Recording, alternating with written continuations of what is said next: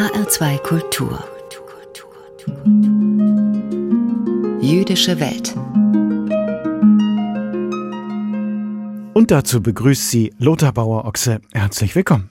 Wie an jedem ersten Freitag im Monat bringen wir in der nun folgenden halben Stunde Nachrichten und Berichte aus der jüdischen Theologie und den jüdischen Gemeinden in Deutschland und weltweit. Heute mit diesen Themen. Heiliger Vater, retten Sie uns. Der Münsteraner Historiker Hubert Wolf hat im Vatikanarchiv zehntausende jüdische Bittbriefe an Papst Pius XII. gefunden.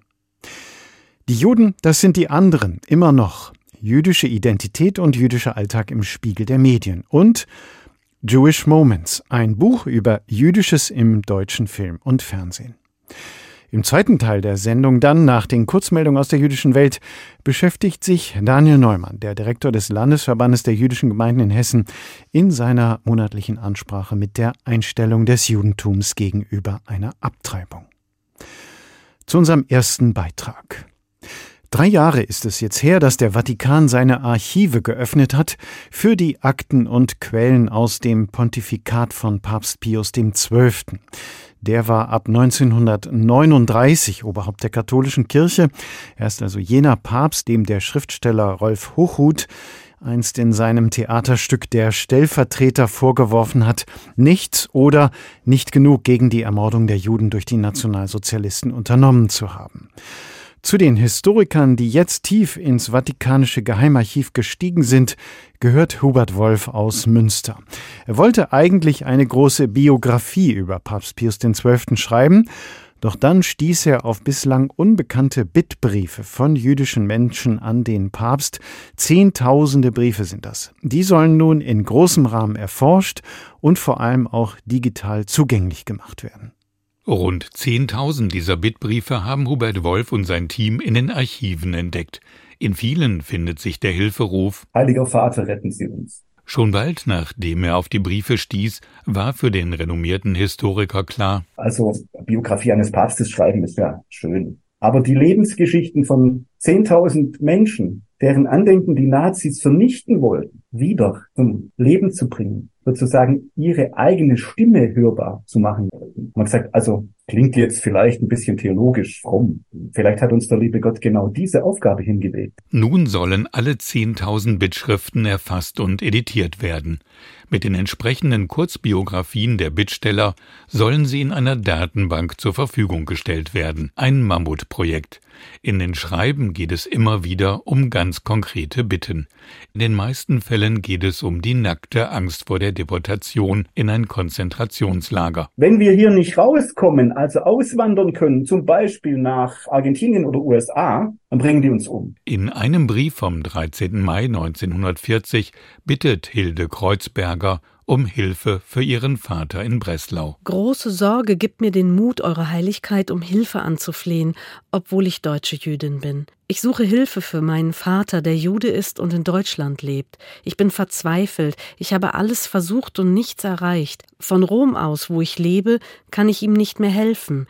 Ich bitte Eure Heiligkeit, mir gütigst einen rettenden Weg für meinen Vater zu weisen. Aus den Unterlagen im Archiv geht hervor, dass der Vatikan sich vergeblich um eine Ausreise bemüht hat. Die Randnotizen und Memos zu den Bittschreiben zeigen, dass in einer überwiegenden Zahl der Fälle der Heilige Stuhl wirklich versucht zu helfen. Wir haben ganz wenige, wo direkt draufsteht, inutile, nutzlos oder niente da fare, nichts zu machen. Hubert Wolf geht davon aus, dass Papst Pius XII. rund 15 Prozent der Bittschreiben zur Kenntnis genommen hat.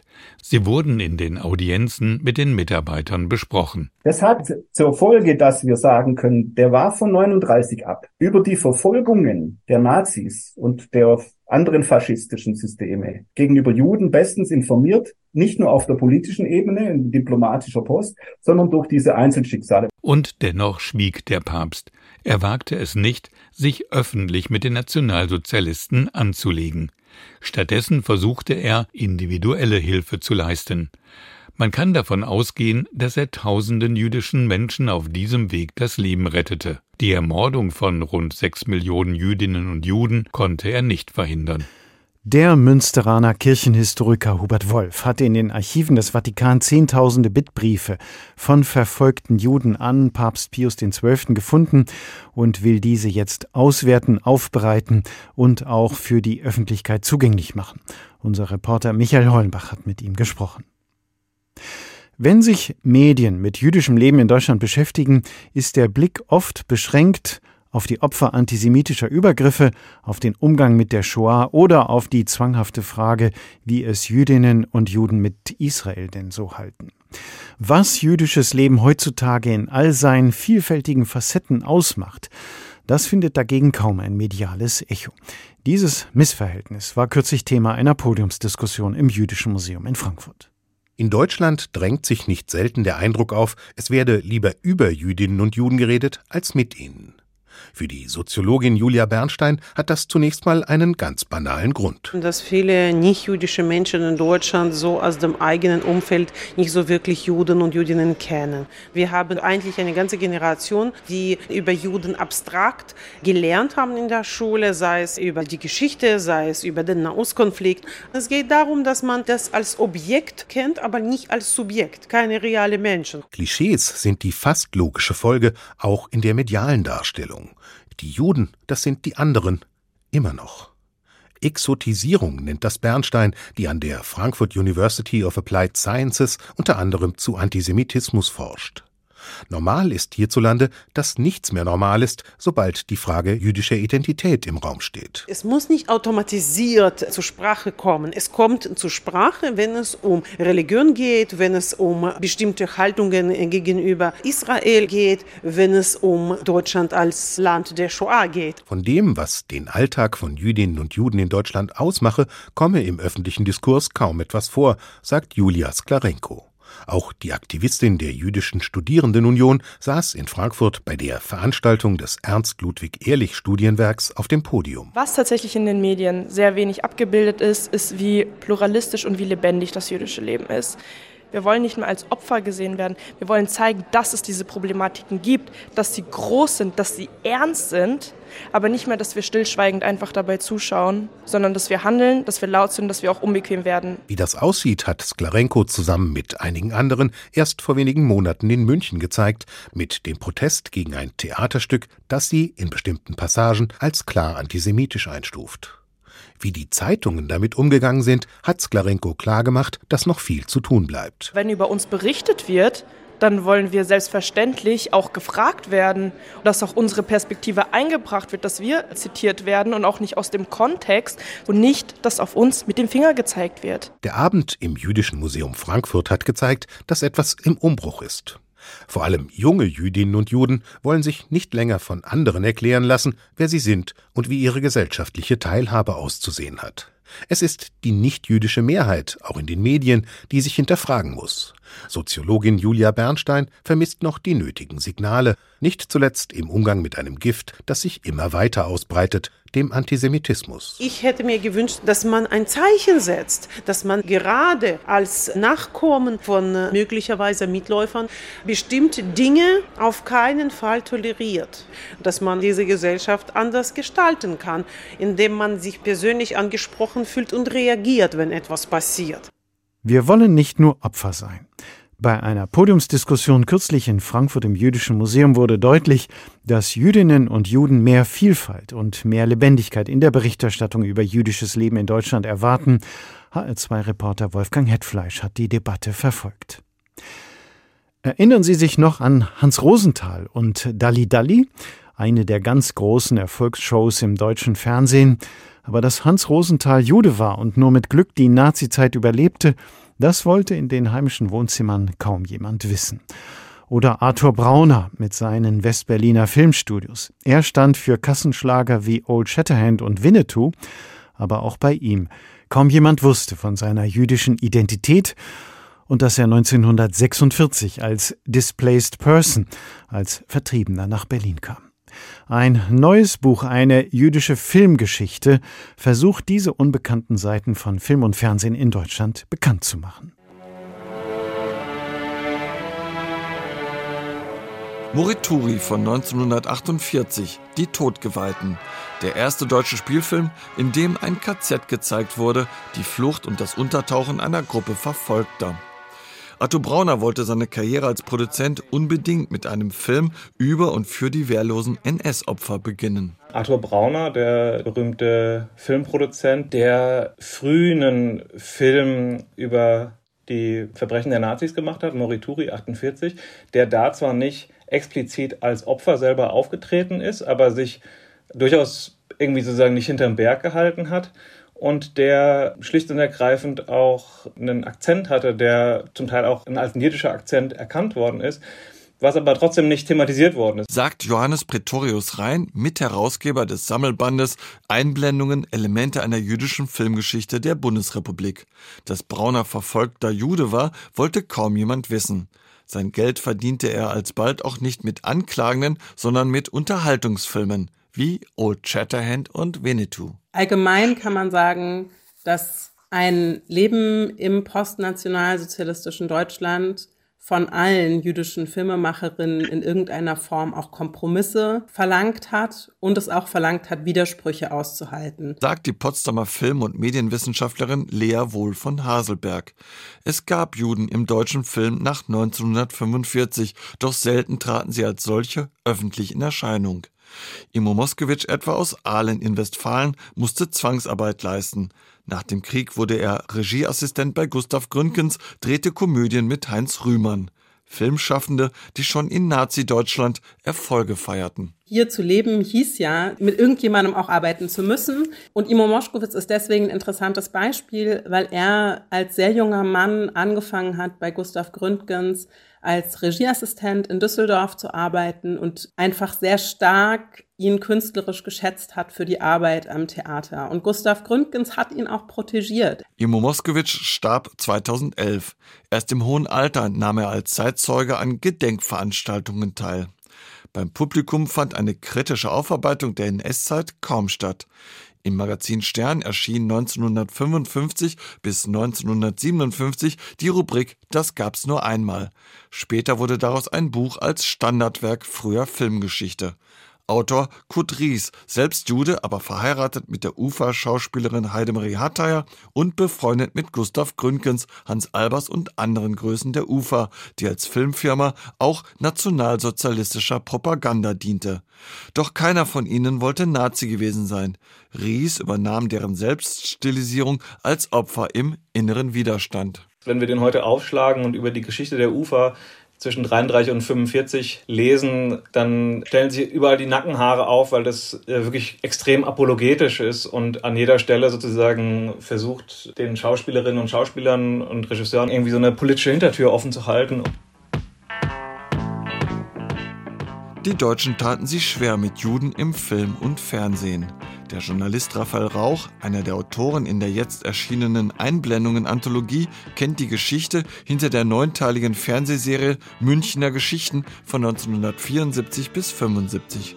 Regisseur war Helmut Dietl und einer seiner Schauspieler Tovje Kleiner, ein Jude. Eigentlich wollte Helmut Dietl den Tovje Kleiner als Hauptdarsteller haben, aber der war dem Bayerischen Rundfunk in Anführungszeichen zu jüdisch aussehend, also ganz klare Vorurteile habend, mit antisemitischer Stoßrichtung nach dem Motto, der ist zu jüdisch für so eine lockere Serie, das ist irgendwie ein Problem. Töffel Kleiner durfte dann aber den Taxifahrer Ahmed spielen, einen Türken. Einblendungen, jüdische Momente im deutschen Film und Fernsehen, eine spannende und manchmal erschreckende Entdeckungsreise auf gut 180 Seiten unbedingt lesenswert.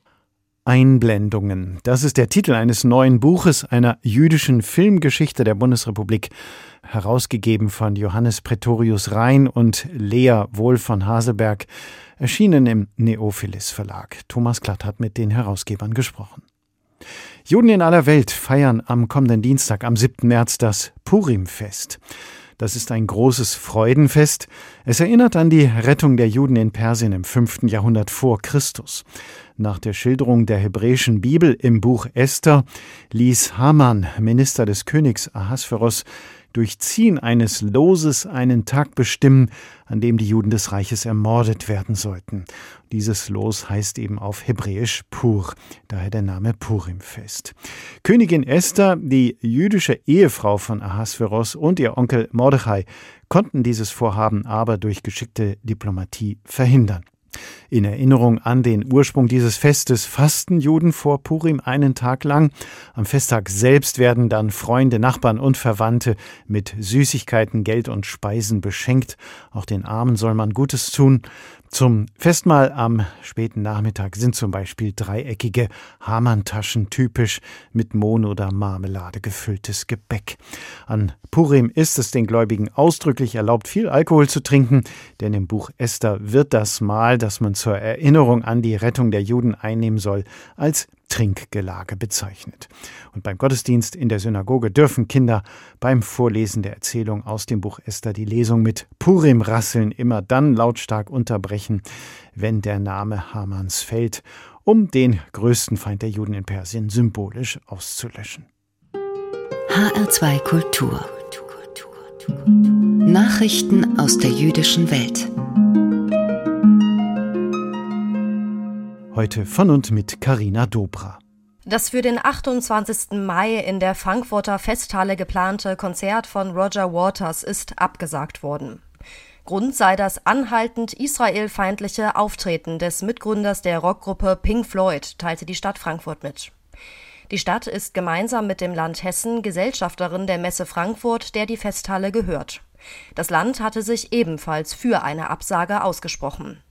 Schon vor Wochen hatte die jüdische Gemeinde Frankfurt mit einem Bündnis jüdischer Verbände die Absage des Waters-Konzerts gefordert. Der Musiker sei immer wieder wegen antisemitischer Verschwörungsmythen aufgefallen. Im Rahmen der Tour Roger Waters This Is Not a Drill sind noch fünf weitere Konzerte in Deutschland geplant. Forderungen nach einer Absage gibt es auch in Berlin, München und Köln. Das Jüdische Museum Frankfurt zeigt erstmals eine Ausstellung über die jüdische Filmgeschichte der Bundesrepublik Deutschland zwischen der Nachkriegszeit und der Wiedervereinigung. Die Schau Ausgeblendet, eingeblendet vom 14. Juli dieses Jahres bis zum 14. Januar 2024 beginne mit Videos von zeitgenössischen Filmschaffenden zur Frage, ob sie ihr Jüdischsein lieber ein- oder ausgeblendet sehen wollten, sagte der Kurator Erik Riedel. Ein Rundgang stellt nach den Worten von Riedel die ersten Filmproduktionen jüdischer Überlebender wie Arthur Brauner und Julia Trebitsch vor. Ebenso stünden jüdische Stars wie Lilly Palmer und Peter Lorre sowie Autoren, Filmemacherinnen wie Janine Meerapfel im Blickpunkt. Die Schau ist entwickelt worden in Zusammenarbeit mit dem Deutschen Filminstitut und Filmmuseum, wo ausgewählte Filme in voller Länge gezeigt werden.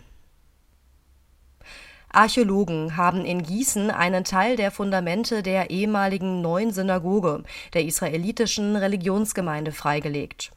Die Synagoge sei in der Pogromnacht am 10. November 1938 durch Nationalsozialisten zerstört worden, teilte die Stadt mit. Wie mit den Funden umgegangen wird, werde noch entschieden. Bei den Bauarbeiten an der Kongresshalle seien komplette Mauerzüge des Kellers ans Tageslicht gekommen. Im Schutt konnten noch Reste von Gebetbüchern und Ledereinfassungen in hebräischer Schrift geborgen werden, wie die Stadt berichtete. Diese Zeugnisse des einstigen blühenden jüdischen Lebens befänden sich derzeit in der Restaurationswerkstatt des Landesamtes für Denkmalpflege in Wiesbaden für seine außerordentlichen künstlerischen Beiträge zur Kultur des Erinnerns und Mahnens hat jetzt der US-amerikanische Architekt Daniel Liebeskind den mit 10.000 Euro dotierten Dresdner Friedenspreis erhalten. Der 76-jährige Liebeskind habe mit seiner Architektur einen angemessenen Rahmen für das Erinnern an die Opfer von Holocaust, Krieg und Terror geschaffen, begründeten der Verein Friends of Dresden und die Semperoper Dresden als Veranstalter die Vergabe. Zu seinen ikonischen Gebäuden zählen unter anderem das Jüdische Museum in Berlin und das Holocaust-Mahnmal in Amsterdam. Die ersten Flaschen mit koscherem Wein von einem baden-württembergischen Staatsgut sind abgefüllt worden. Dieses Projekt soll das gute Miteinander der jüdischen Gemeinde und dem Land symbolisieren, Brücken bauen und der Weinbranche gleichzeitig als Impuls dienen, sagte der baden-württembergische Ernährungsminister Peter Haug. Der Wein wurde nach jüdischen Speiseregeln an der staatlichen Lehr- und Versuchsanstalt für Wein- und Obstbau in Weinsberg bei Heilbronn angebaut und gekeltert. Es handelt sich um einen Riesling, der unter dem Label Lechaim auf das Leben vertrieben wird und ab April im Staatsweingut verfügbar ist. Soweit die Nachrichten aus der jüdischen Welt. HR2 Kultur. Jüdische Welt. Ansprache. Im zweiten Teil unserer monatlichen Sendung mit Themen aus dem jüdischen Kultur- und Geistesleben hören Sie jetzt eine religiöse Ansprache von Daniel Neumann, dem Direktor des Landesverbandes der jüdischen Gemeinden in Hessen. Das Thema Abtreibung erhitzt ja seit jeher die Gemüter, gerade weil es tiefe Überzeugungen berührt. Und es gibt durchaus auch einen religiös begründeten Kampf gegen gesetzliche Abtreibungsregelungen. Daniel Neumann ist überzeugt, es lohnt ein genauerer Blick auf die älteste monotheistische Religion, das Judentum, und seine Einstellung zur Abtreibung. Denn dieser fördert durchaus überraschende Einsichten zutage. Es gibt Themen, um die seit eh und je heftig gestritten wird, weil sie von hoher Relevanz für die Menschen und die Gesellschaft als solche sind und weil sie tiefe Überzeugungen berühren. Ein solch heißes Eisen ist die Abtreibung, oder besser die Frage, ob Abtreibungen erlaubt oder verboten werden sollen, ob sie strafbar oder straffrei sein sollen. Vor nicht allzu langer Zeit hat der oberste Gerichtshof der USA das Recht auf Abtreibung gekippt, nachdem es gut 50 Jahre Bestand hatte. Die Reaktionen darauf waren so heftig wie erwartbar. Denn gerade in der Abtreibungsfrage stehen sich zwei Lager nahezu unversöhnlich gegenüber. Auf der einen Seite das Pro-Life-Lager, dessen Anhänger der Meinung sind, dass dem ungeborenen Leben vom Moment der Empfängnis an unbedingter Schutz zu gewähren ist. Mit anderen Worten, sie lehnen Abtreibungen kategorisch ab, da das Leben des ungeborenen Kindes absoluten Schutz genießt. Auf der anderen Seite das Pro-Choice-Lager. Dessen Anhänger meinen, dass eine jede Frau das Recht haben muss, frei über ihren Körper zu entscheiden.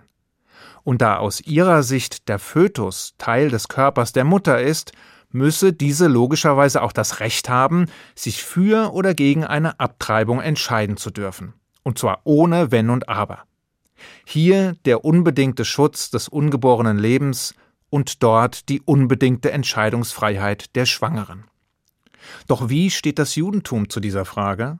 Was sagen die Schriften zu diesem Streit?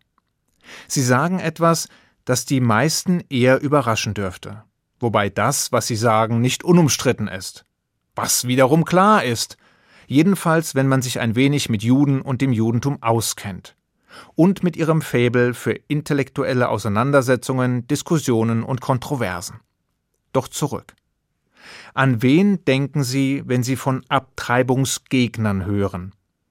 Den meisten dürften spontan religiöse Artgenossen in den Sinn kommen, konservative Katholiken oder evangelikale Christen etwa. Und wo die sind, da sind orthodoxe Muslime oder Juden bestimmt auch nicht weit. Stimmt's? Umso größer ist die Überraschung, wenn man sich die Mühe macht, die älteste monotheistische Religion zu befragen. Denn dann wird klar, dass sich das Judentum nicht ohne weiteres im Lager der Abtreibungsgegner oder der Abtreibungsbefürworter finden lässt, sondern dass wir es mit einem Balanceakt zwischen den Fronten zu tun haben. Die Torah etwa erlaubt die Abtreibung zwar nicht direkt, aber sie verbietet sie auch nicht. Stattdessen gibt es im Buch Exodus klare Hinweise. Im Kapitel 21, Vers 22 geht es nämlich um zwei Männer, die sich in einem handfesten Streit befinden und die dabei eine schwangere Frau verletzen, sodass diese eine Fehlgeburt erleidet. In solch einem Fall ist lediglich Schadenersatz zu leisten, wenn kein weiterer Schaden entstanden ist. Wenn allerdings ein weiterer Schaden entstanden ist, also etwa die werdende Mutter getötet wurde, so handelt es sich um ein Kapitaldelikt, und dieses muss entsprechend bestraft werden. Nach Auffassung der Rabbiner handelt es sich also nur dann um eine Tötung, wenn die Schwangere selbst ihr Leben verliert. Der Abgang des Fötus wird dagegen lediglich als Sachschaden begriffen. Das heißt, wenn der Fötus nicht als vollwertiger Mensch begriffen wird, dann müsste eine Abtreibung in aller Regel erlaubt sein, oder? Nur nebenbei. Interessanterweise sind es genau diese Verse des Buches Exodus, auf welchen die strenge christliche Auslegung gründet, die Abtreibungen verbietet, die das ungeborene Leben also mit dem Leben nach der Geburt gleichsetzt. Wie das sein kann? Wie ein und derselbe Text gegensätzliche Ergebnisse hervorbringen kann? Ganz einfach. Weil das frühe Christentum einer Fehlübersetzung oder zumindest einer Fehldeutung aufsaß. In der Septuaginta, also der frühesten Übersetzung der hebräischen Bibel ins Griechische, wurde ein zentraler Begriff falsch übersetzt. Das Wort Asson. Dieses bedeutet so viel wie ein weitergehender schwerer Schaden. In der griechischen Übersetzung hieß es dagegen Form. Form? Ja, Form. Und damit wurde der Sinn der Vorschrift vollständig auf den Kopf gestellt. Das klingt nun kompliziert, ist aber eigentlich ganz einfach. Im Original heißt es, wenn die Schwangere durch die kämpfenden Männer eine Fehlgeburt erleidet, aber kein weiterer Schaden entsteht, dann gibt es Schadenersatz. Wenn allerdings ein weitergehender, schwerer Schaden entsteht, also etwa die Mutter stirbt, haben wir es mit einem Kapitalverbrechen zu tun. In der griechischen Übersetzung lautet es nun Wenn die Schwangere durch die kämpfenden Männer eine Fehlgeburt erleidet, die aber noch keine Form hat, dann gibt es Schadenersatz. Wenn die Fehlgeburt dagegen schon eine Form hat, dann ist es Mord. Nach frühchristlichen Vorstellungen dauert es etwa 40 bis 80 Tage, bis der Fötus seine Form erhielt. Und spätestens ab diesem Zeitpunkt wurde eine Abtreibung als Mord begriffen. Dies war die Lehre, wie sie die Kirchenväter Tertullian und Augustin verbreiteten. Und dies wurde zur Basis christlicher Lehre, wie sie auch heute in Teilen noch vertreten wird, wobei sie in konservativen oder evangelikalen Kreisen noch einmal verschärft wurde. Doch Katholiken hin, Evangelikale her. Wenn man nun glaubt, dass sich das Judentum strikt an das hebräische Original des Textes angelehnt und die Abtreibung durchgängig erlaubt hätte, dann irrt man. Denn obwohl auch der Talmud an weiteren Stellen bestätigt, dass ein Fötus nicht den gleichen Wert hat wie ein Mensch, heißt das noch lange nicht, dass der Fötus wertlos wäre. Wenn eine Schwangere etwa am Schabbat stirbt, so darf ein Arzt alle Schabbatgesetze brechen, um das ungeborene Leben zu retten. Denn das ungeborene Leben ist werdendes Leben und damit ebenfalls schützenswert. Irgendwie jedenfalls. Es ist also potenzielles Leben und nicht nichts. Eine grundlose Abtreibung ist deshalb auch nicht ohne weiteres erlaubt zumal der Mensch nach jüdischer Lesart nicht das uneingeschränkte Recht hat, über seinen Körper zu entscheiden. Schließlich ist unser Körper uns nur geliehen worden, solange wir auf Erden verweilen, und muss deshalb pfleglich behandelt werden. Was heißt das aber nun genau? Ist die Abtreibung im Judentum nun erlaubt oder verboten? So genau lässt sich das nicht sagen. Fest steht, dass eine Abtreibung ohne jeden Zweifel immer dann erlaubt ist, wenn das Leben oder die Gesundheit der Mutter durch die Schwangerschaft gefährdet sind. Mit anderen Worten, Leben und Gesundheit der Mutter haben immer Vorrang vor dem Leben des ungeborenen Kindes. Und das ändert sich erst mit der Geburt. Obwohl das Judentum und die Schriften also eine ziemlich liberale Haltung an den Tag legen, die vor allem das Wohl der Mutter im Blick hat, ist es in der Praxis oh Wunder, nicht ganz so einfach. Denn wann die Gesundheit der Schwangeren wirklich gefährdet ist, wann wir also von einer realen Bedrohung für die werdende Mutter sprechen können, darüber wird kräftig gestritten. Wobei die Faustregel gilt, je orthodoxer, desto höher sind die Anforderungen an die Gesundheitsgefährdung der Schwangeren, und je liberaler, im religiösen, nicht im politischen Sinn, desto geringer sind die Anforderungen. Während die einen eine Gesundheitsgefährdung also nur in wirklich schwerwiegenden Fällen anerkennen wollen, sehen die anderen bereits in psychischen oder seelischen Belastungen der Mutter einen legitimen Abtreibungsgrund. Und doch weisen auch die restriktiveren Vertreter beherzt darauf hin, dass ein Abtreibungsverbot der jüdischen Lehre widerspricht. Gerade weil es eine Reihe von Fällen gibt, in denen die Abtreibung erlaubt sein muss, zum Wohle der Mutter und nach sorgfältiger Abwägung im Einzelfall. Der jüdische Weg ist also steinig und mit Diskussionen gesäumt. Und doch führt er uns zwischen den Extremen hindurch, ist nuanciert und differenziert. Und diese Balance sollte auch in Zukunft unbedingt bewahrt werden. Ich wünsche Ihnen einen guten Schabbat. Shabbat Shalom. Jüdische Einsichten zum Streit um die Abtreibung. Damit beschäftigte sich Daniel Neumann, der Direktor des Landesverbandes der jüdischen Gemeinden in Hessen, in seiner religiösen Ansprache in der monatlichen Sendung Jüdische Welt in HR2 Kultur. Die Ansprache können Sie nachlesen oder auch nachhören. Sie finden das Manuskript und den Podcast bei uns im Netz bei hr2.de. Und dort gibt es auch die ganze Sendung Jüdische Welt zum Nachhören. Hier geht es jetzt gleich weiter mit einer weiteren Folge unserer Lesung.